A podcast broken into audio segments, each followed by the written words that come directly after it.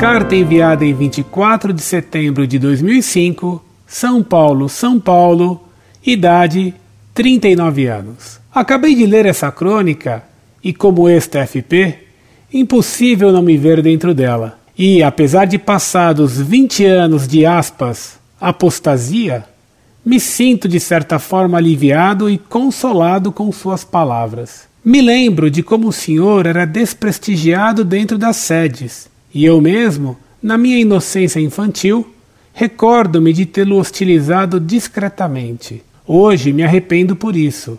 Peço desculpas e entendo o porquê de seu alijamento. Conhecimento e bom senso são inimigos do fanatismo. Professor Fedeli, parabéns. O senhor é um grande lutador da verdade e do catolicismo.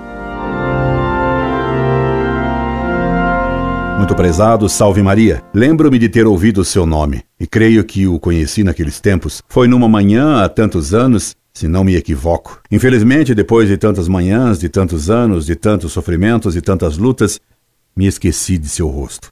O envelhecimento traz esquecimento naturalmente, mas como não há mal que não venha para bem, não me lembro absolutamente de ter sido magoado por você. Graças a Deus, Perdoei e perdoo todo o mal que me fizeram pessoalmente, mesmo aqueles de quem não me lembro.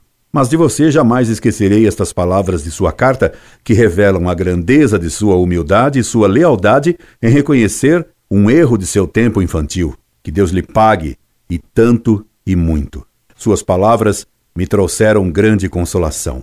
Que Deus lhe pague com muito bem. Seria demais pedir-lhe que me enviasse seu número de telefone? E mais, Poderia convidá-lo a vir à minha casa um dia para tomar um café, a fim de poder lhe dar um abraço bem amigo de um velho professor para um menino que vi há tantos anos?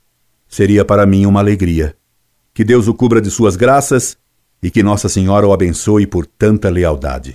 Incorde Jesus Semper, Orlando Fedeli.